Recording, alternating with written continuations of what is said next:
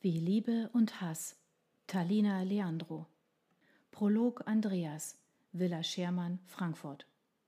Dichte Nebelschwaden hatten sich wie eine weiße Decke über die Landschaft gelegt.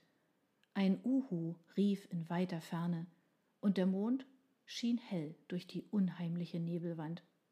Andreas legte seinen Aktenkoffer auf die Rückbank seines Aston Martins Vanquish S. So, jetzt kann es losgehen. Er klappte den Fahrersitz wieder zurück in seine alte Position und sah ruhelos auf seine goldene Armbanduhr. Gleich schon drei Uhr. Mann, bin ich müde. Egal. In einer Stunde sitze ich im Zug nach Frankfurt. Von da aus muss ich dann herausfinden, wohin Iva und Amon gefahren sind. Vielleicht kann sich ein Schaffner oder Mitarbeiter vom Schalter an die zwei erinnern. Und wenn nicht, probiere ich es am Frankfurter Flughafen. Andreas schloss die Tür seines Luxuswagens, eilte zur Villa zurück und überprüfte noch einmal, ob er die Tür abgeschlossen hatte. Dann ging er in schnellem Schritt zu seinem Wagen zurück, öffnete ruckartig die Fahrertür und ließ sich auf den Sitz hinter dem Steuer fallen. Hoffentlich klappt alles. Ich muss die beiden finden. Was fällt Iva ein, mich so aufs Kreuz zu legen? Einen Andreas Schermann hintergeht man nicht. Und außerdem will ich dieses verdammte Kleid zurück. Andreas warf einen letzten kontrollierenden Blick in den Rückspiegel und richtete den Knoten seiner Krawatte. Dann steckte er den Schlüssel in das Zündschloss und startete den Wagen. Trotz der hellen Scheinwerfer hatte Andreas Mühe, die Umgebung durch den dichten Nebel zu erkennen.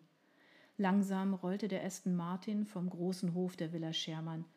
Der Kies knackte dabei laut unter den Reifen. Als Andreas das Tor der Einfahrt passierte, hielt er für einen kurzen Augenblick inne. Die angrenzende Landstraße war leer und sah bei der Dunkelheit und dem Nebel ziemlich gespenstisch aus. Sein Sichtfeld war nur auf wenige hundert Meter begrenzt. Ah, wie gut, dass ich letzte Woche noch das Fernlicht habe reparieren lassen. Er setzte den Blinker und wollte gerade aufs Gas treten, als sein Handy klingelte. Wer ist das denn jetzt? Verärgert warf er einen Blick auf die Uhr im Auto. Es ist drei Uhr in der Nacht. Andreas griff nach seinem Smartphone, das auf dem Beifahrersitz lag. Er traute seinen müden Augen kaum, als er auf das Display schaute. Das gibt's doch nicht. Sieh mal einer an. Andreas stellte den Motor ab und zog die Handbremse an. Aufgeregt drückte er dann auf den grünen Hörer. Er legte das Handy vorsichtig an sein Ohr und bemühte sich, das plötzlich aufgetretene Zittern seiner Hände unter Kontrolle zu bringen.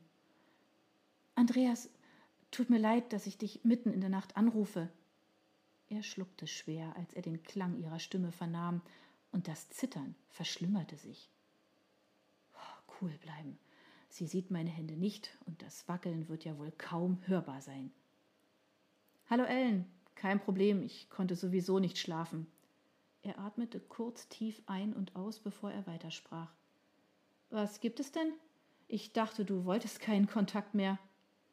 Ich weiß, es tut mir leid, ich war so durcheinander, aber du bist der einzige Mensch, dem ich vertrauen kann. Ellens Stimme verriet ihm, dass sie ziemlich verzweifelt sein musste. Was ist denn los? fragte Andreas angespannt und spürte einen immer größer werdenden Kloß in seinem Hals. Ellen seufzte angestrengt. Du hast doch diesen einen Freund von der Detektei. Carsten oder wie auch immer sein Name war. Ja, was ist mit dem? Nervös kramte Andreas nach der Schachtel Zigaretten, die er immer in seinem Handschuhfach aufbewahrte. Er steckte sich einen Glimmstängel mit Hilfe des Zigarettenanzünders an und nahm einen tiefen Zug. Seine trockenen Lippen klebten am Filter, so dass sich Andreas beim Absetzen der Zigarette dadurch versehentlich ein Stück Haut seiner Lippe aufriss. Ah, ouch, verdammt, fluchte er. Alles in Ordnung? fragte Ellen mit besorgter Stimme. Ja, ja, Andreas schmeckte Blut aus seiner Lippe, bemühte sich aber, nicht allzu verärgert zu klingen. Also, was willst du von Carsten? Das Zittern seiner Hände ließ langsam nach. Nun ja, sie zögerte kurz. Kannst du ihn vielleicht fragen, ob er mir helfen kann, Iva und Amon zu finden? Bitte, was? Ist das dein Ernst? Das fragst du ausgerechnet mich? Erst trittst du mich für den Muskelprotz in den Arsch und nun bin ich dir wieder gut genug? Andreas bemühte sich um Kontenance, obwohl er für diese Dreistigkeit von ihr am liebsten aus der Haut gefahren wäre. Doch er wollte Ellen nicht gleich wieder vergraulen, zu sehr interessierte ihn ihr wahres Anliegen. Warum willst du sie suchen? Amon hat dich sitzen lassen. Er hat dich und deinen Sohn vor der ganzen Familie bis auf die Knochen blamiert. Hast du das etwa schon vergessen? Verwundert hob Andreas eine Augenbraue und nahm einen weiteren Zug. Die Glut knisterte beim Ziehen, und um ein Haar wäre sie Andreas auf die Anzughose gefallen denn er war seinen Händen immer noch nicht ganz Herr. Außerdem weißt du noch nicht einmal, wo sie hin wollten. Wo sollte man denn überhaupt nach den beiden suchen? Andreas, ich kann das nicht einfach so stehen lassen. Die ganze Nacht liege ich schon wach und werde von tausend Gedanken gequält. Es fühlt sich an, als würde ich an einer riesigen Lüge ersticken, wenn ich nicht bald die Wahrheit herausfinde, erklärte Ellen und klang dabei ziemlich entschlossen. Andreas hatte Qualmkreise gegen sein Lenkrad gepustet, während Ellen erzählte. Ich meine das ernst, Andreas. Du willst den Idioten doch nicht etwa zurück?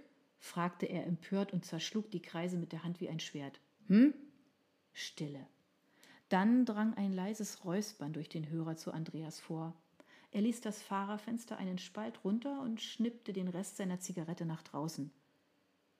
Ellen, bist du noch dran? Ja, bin ich, sagte sie leise und ein wenig trotzig. Ich will ihn nicht zurück, nicht nach dem, was er auf der Hochzeit abgezogen hat. Mein Sohn ist fix und fertig. Mir geht es auch nicht viel besser. Sie holte hörbar Luft. Aber ich muss wissen, wie lange das schon ging, ob die beiden das geplant hatten, die ganze Wahrheit, sonst kann ich nicht damit abschließen. Ach so, verstehe. Andreas geriet ins Grübeln und rieb sich das Kinn. Dann presste er angespannt die schmalen Lippen aufeinander. Eigentlich kommt mir Ellen gerade recht. Vielleicht kommt sie an Hinweise über den Aufenthaltsort der beiden. Und außerdem, wenn ich Amon und Iva für Ellen ausfindig mache und sie mit dem Mistkerl abschließt, vielleicht kommen wir uns dann wieder näher? Schließlich bin ich der Einzige, dem sie vertraut. Das hat sie selbst gesagt.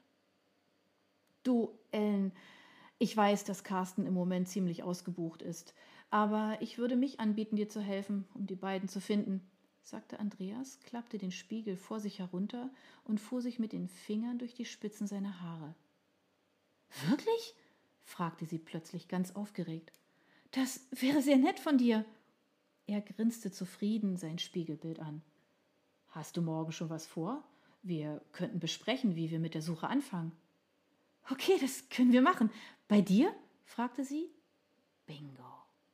Ja, bei mir. Wo ich wohne, weißt du ja noch. Gegen drei Uhr? schlug Andreas vor. In Ordnung. Bis morgen und Dankeschön. Ellen war die Erleichterung anzuhören. Kein Problem, sagte er großzügig, als hätte er die Welt gerettet. Bis morgen. Nachdem er das Gespräch beendet hatte, legte sich ein zufriedenes Lächeln auf seine Lippen. Geht doch. Ellen kommt zu mir nach Hause. Freiwillig. Ich wette, wenn sie ihr altes Zuhause sieht, wird sie die schöne Zeit mit mir vermissen. Er steckte den Schlüssel in das Zündschloss. Sein Blick blieb kurz an dem Schlüsselanhänger hängen, den Ellen ihm vor zwei Jahren geschenkt hatte. Dann startete er den Motor erneut und bog rechts ab.